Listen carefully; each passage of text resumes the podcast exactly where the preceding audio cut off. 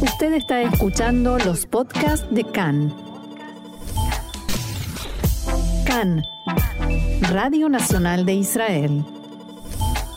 Hoy martes 2 de agosto, 5 del mes de Av, estos son nuestros titulares.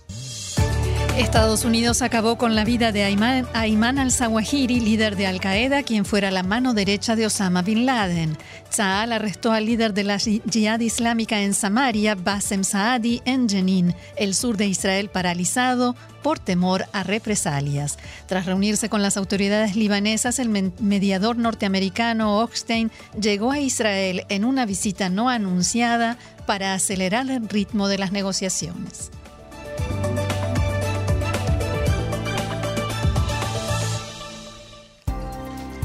Vamos entonces al desarrollo de la información. El presidente de Estados Unidos, Joe Biden, confirmó anoche la ejecución este fin de semana del líder de Al Qaeda, Ayman al-Zawahiri, quien se encontraba al frente del grupo terrorista desde el asesinato de Osama bin Laden en 2011.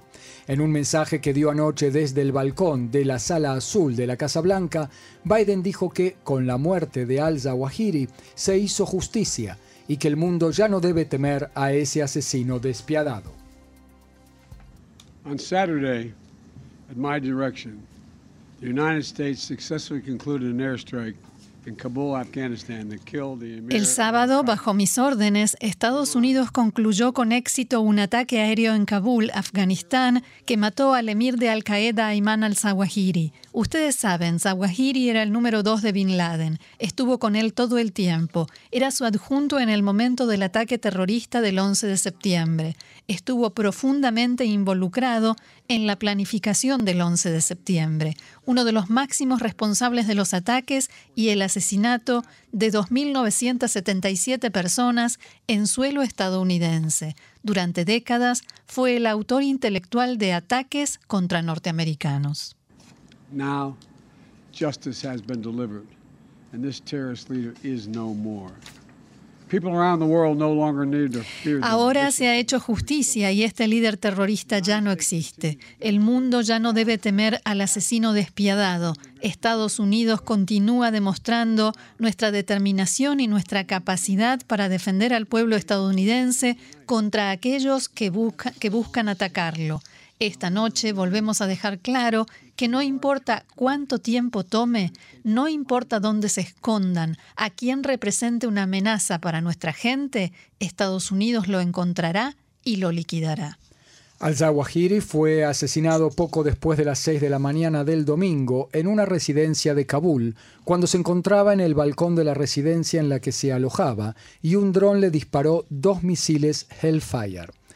Según la Casa Blanca, únicamente el líder de Al Qaeda murió en la operación y no hubo ningún daño colateral. La vivienda no colapsó y tampoco fueron alcanzados por el bombardeo los miembros de su familia que se encontraban con él. El presidente Biden había puesto esto como una de las condiciones para proceder con el ataque. El presidente autorizó el operativo el lunes 25 de julio, tras varias semanas de reuniones con su cúpula militar y de inteligencia. La familia de Ayman al-Zawahiri se había trasladado a Kabul y, unos meses después él dejó Pakistán y se unió a ellos en la capital afgana. La inteligencia estadounidense llevaba meses confirmando por múltiples fuentes y distintos métodos que efectivamente era Ayman al-Zawahiri quien residía en esa casa de la que nunca salía y únicamente quedaba expuesto cuando se encontraba en el balcón. Una de las últimas veces que al-Zawahiri apareció en un video antes de su muerte fue en una grabación difundida por la organización terrorista con motivo del vigésimo aniversario de los atentados del 11 de septiembre de 2001 en Estados Unidos.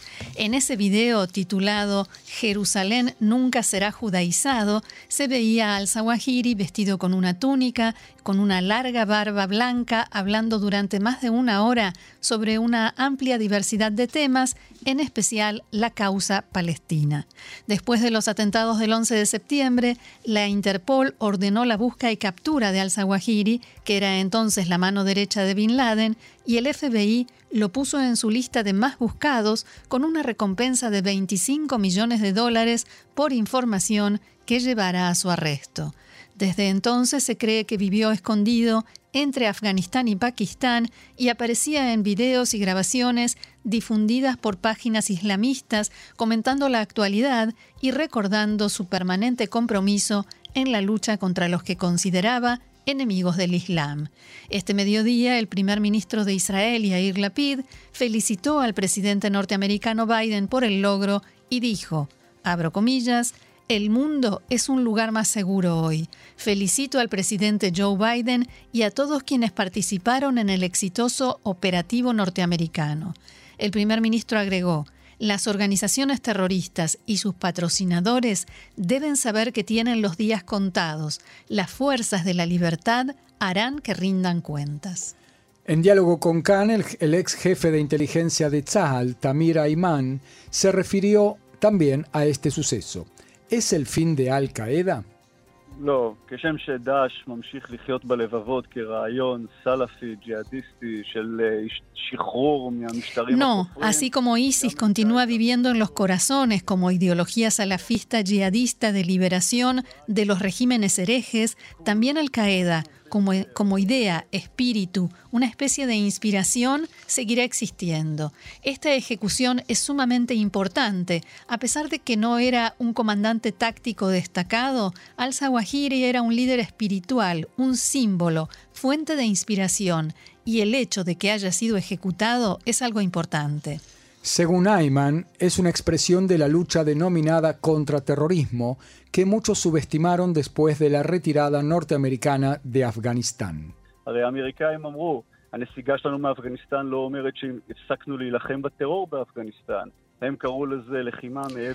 Efectivamente, los norteamericanos dijeron, nuestra retirada de Afganistán no significa que hemos dejado de luchar contra el terrorismo allí. Ellos lo llamaron lucha más allá del horizonte y muchos pensaron que la retirada daba por finalizada esa, esa lucha. Y aquí vemos un ejemplo con un líder máximo de la puesta en práctica de ese concepto de lucha contra el terrorismo más allá del horizonte.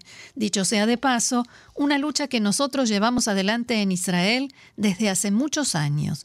Inteligencia precisa, capacidad de respuesta, un operativo de precisión quirúrgica en Kabul, Afganistán, en este caso, incluso en un lugar relacionado con el régimen talibán. A mi entender, fue en la casa de uno de los funcionarios de mayor rango del gobierno talibán.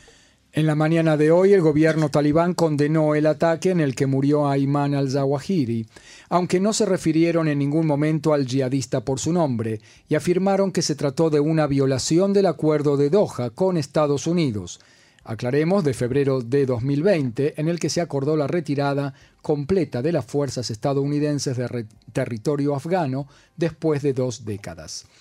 El portavoz talibán Sabiullah Mujahid dijo en un comunicado que el gobierno condena enérgicamente este ataque que se produjo por el motivo que fuera y lo considera una clara violación del derecho internacional y del acuerdo de Doha.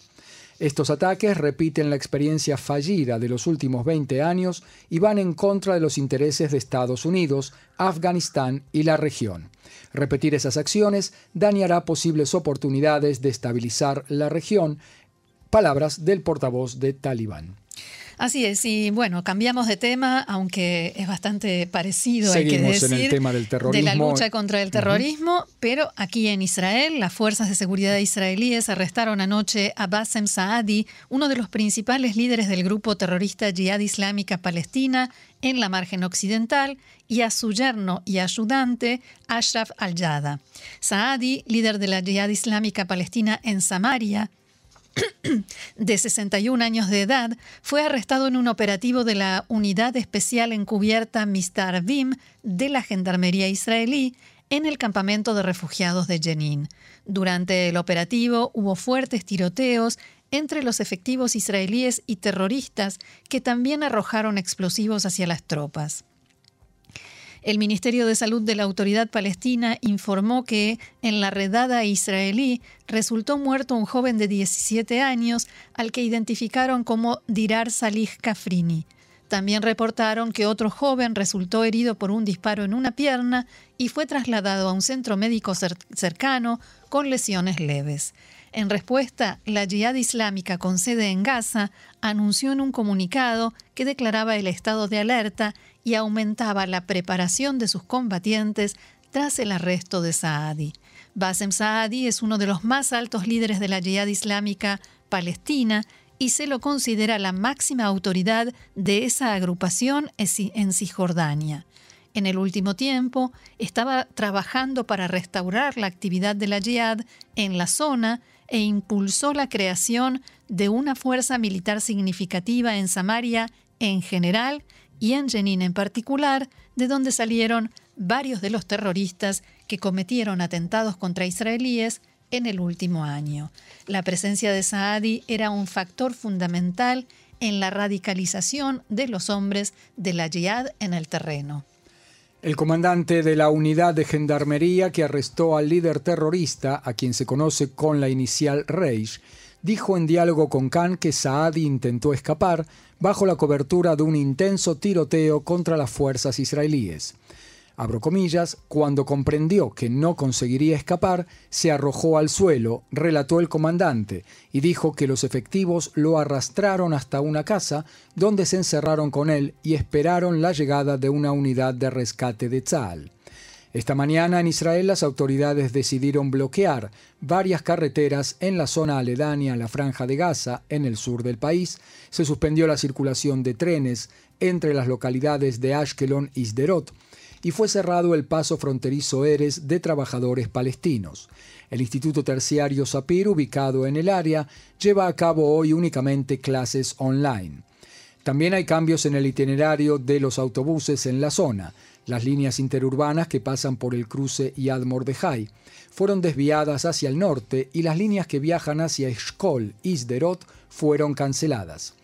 Fuentes palestinas informaron a mediodía que Israel también cerró el paso Kerem Shalom en la frontera con la franja de Gaza. No hay ningún informe israelí oficial al respecto. Acabo de revisar también lo que nosotros recibimos y no menciona este cruce si el anterior. El paso de Kerem Shalom es por donde pasan siempre las mercaderías los camiones. de primera necesidad. ¿no?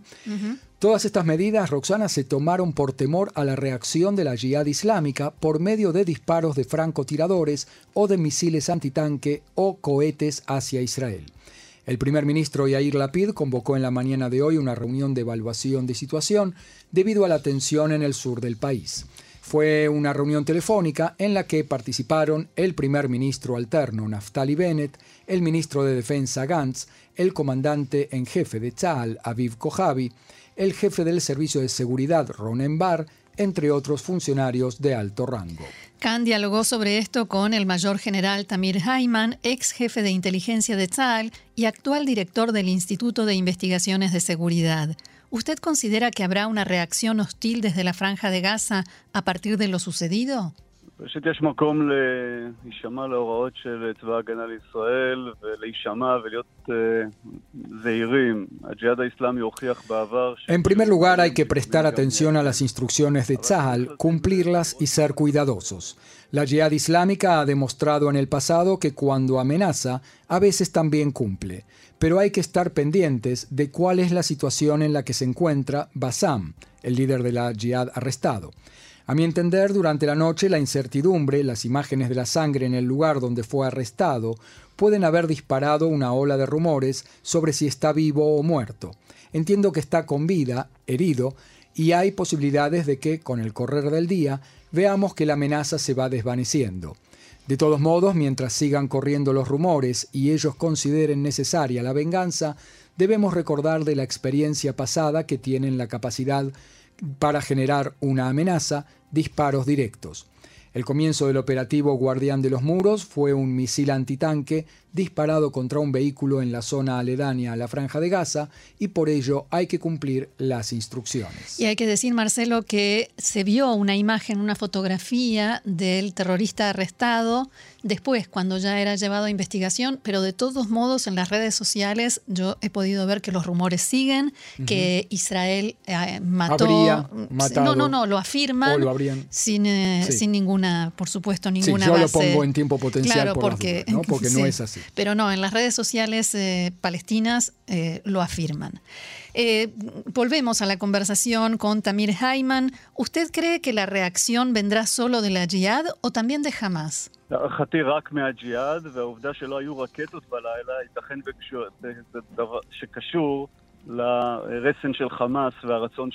A mi entender, solo de la Jihad. Y el hecho de que no hubo cohetes durante la noche es probable que esté relacionado con el freno que le pone Hamas y su deseo de evitar por ahora una escalada, porque tiene mucho que perder si entramos ahora en una guerra. Sabe muy bien que la reacción de Tzal será contundente en virtud de la nueva política que rige y se terminaría la salida de trabajadores de la franja, las facilidades a la economía, por lo cual tiene mucho más para perder que para ganar.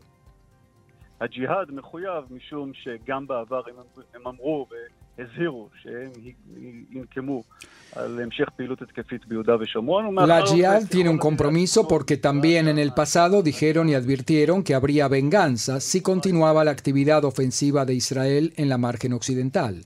Dado que están esas imágenes del lugar del arresto, la sangre, los rumores sobre su situación, si está vivo o muerto, al parecer todo ello los llevó a un grado mayor de alerta de venganza. Quien tomó la decisión de llevar a cabo este operativo, el ministro de Defensa, el comandante en jefe de Tzal, asumió también un riesgo calculado que podría terminar en un enfrentamiento armado.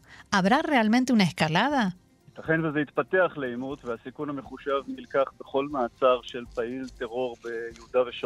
Es posible que genere un enfrentamiento y el riesgo calculado se toma en todo arresto de un terrorista en Judea y Samaria.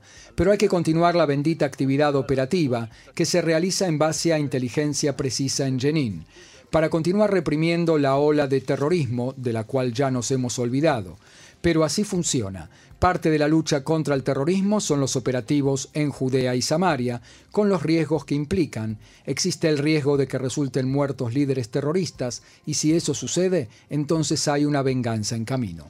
La siguiente tiene que ver con el conflicto con el Líbano por la demarcación de la frontera marítima. El mediador norteamericano Amos Hochstein realizó en la tarde de ayer una visita no anunciada a Israel después de llevar a cabo conversaciones con los funcionarios de más alto rango del gobierno libanés. Hochstein se reunió ayer con el primer ministro Lapid y mantiene encuentros con más autoridades israelíes a fin de acelerar el avance en las negociaciones indirectas.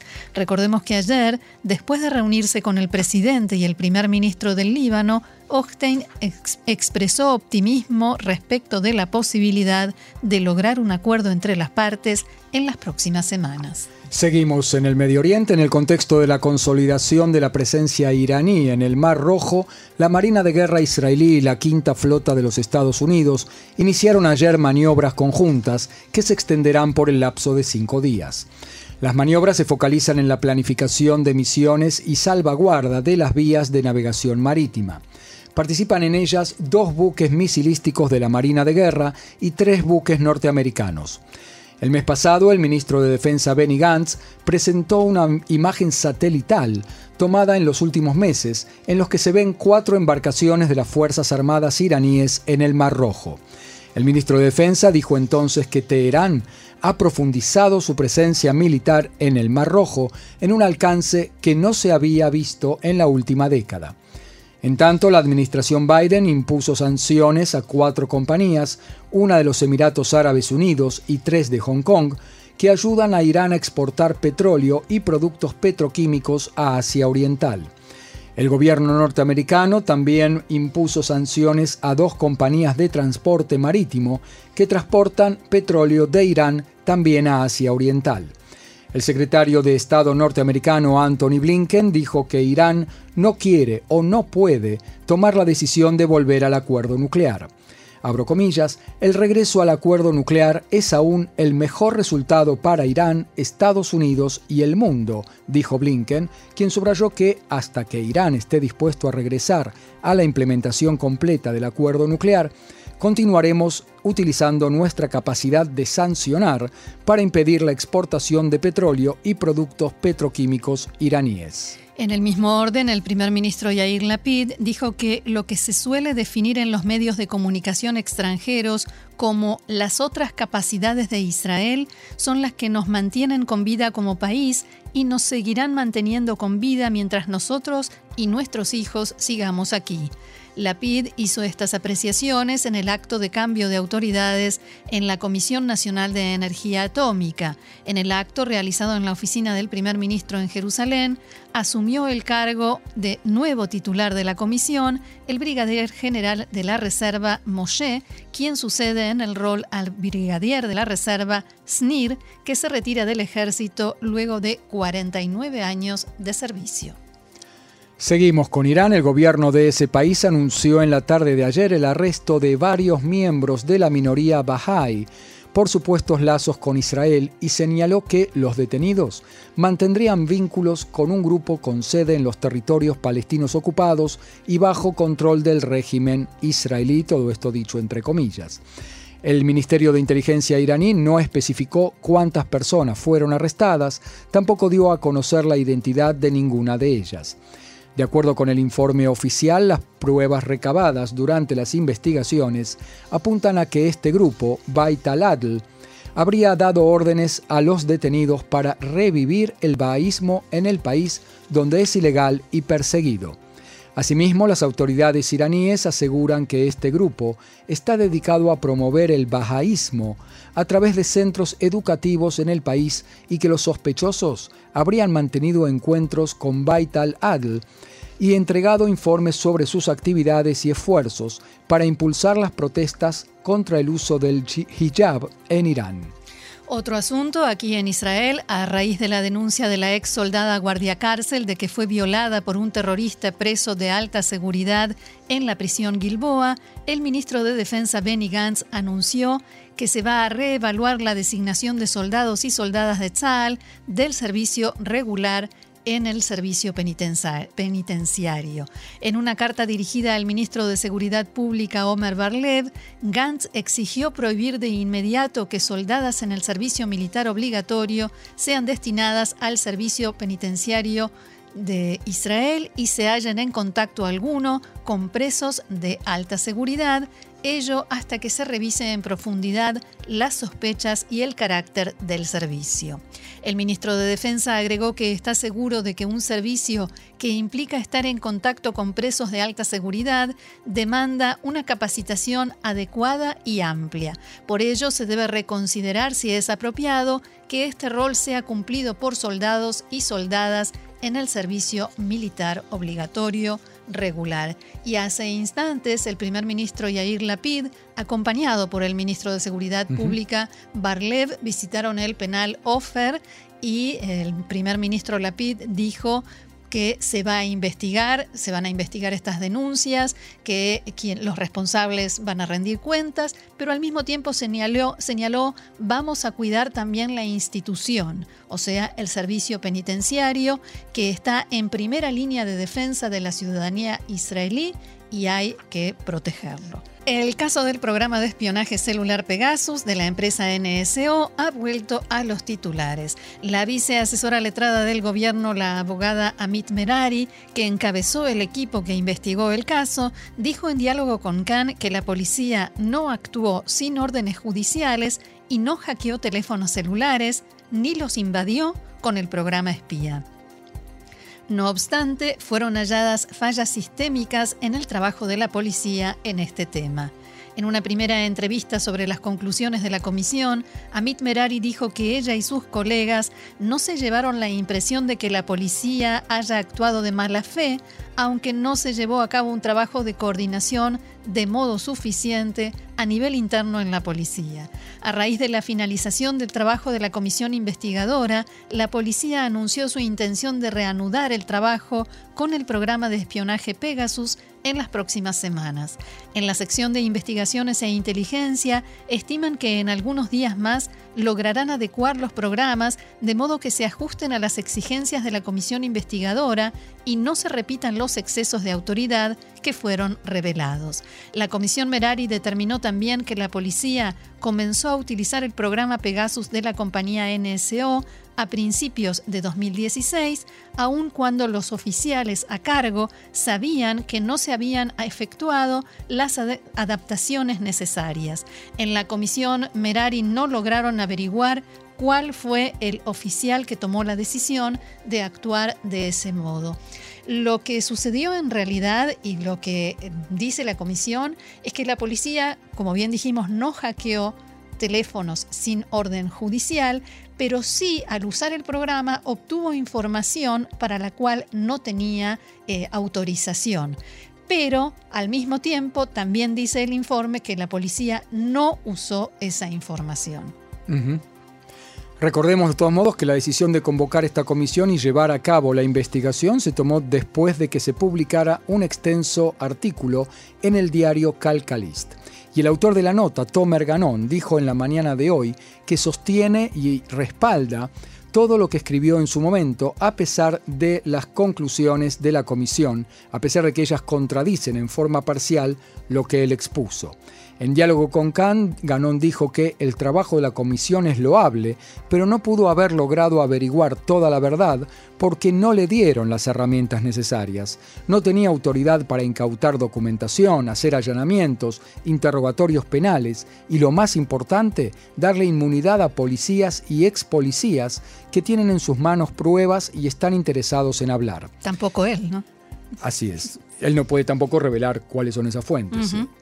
Eh, sobre la conclusión de la Comisión Merari, según la cual no hay señales de que la policía haya hackeado teléfonos celulares, el periodista dijo que el sistema cuenta con la posibilidad de borrar el rastro de las búsquedas realizadas. Y la comisión dijo que habló con las autoridades de la empresa NSO y que no, que ellos dicen que no, que no se puede borrar, que siempre hay manera de encontrarlo.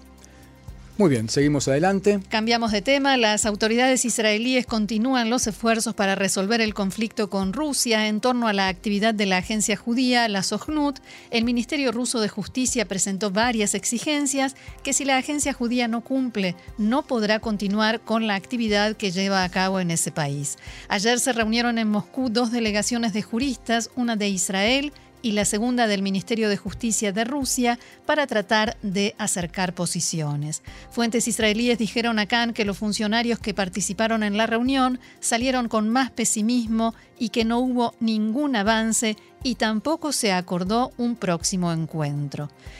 Fuentes diplomáticas dijeron a Khan que el fracaso de esta reunión hará que el gobierno deba intervenir para tratar de resolver el conflicto y en sus niveles más altos, quizás el propio primer ministro Lapid o el presidente Herzog, y quizás dicen Únicamente ellos pueden solucionar esta crisis. En este sentido, el viceministro de Relaciones Exteriores de Rusia, Mikhail Bogdanov, se reunió ayer con la viceasesora letrada de la Cancillería israelí, Tami Kaplan Turgeman para consultas por el tema de la actividad de la agencia judía, la Sohnut, en Rusia. En el encuentro participó también el embajador de Israel en, Moscú, Alex Bentzvi, y en él se trataron también otros asuntos relativos a las relaciones entre Israel y Rusia, problemas internacionales y de Medio Oriente de interés mutuo.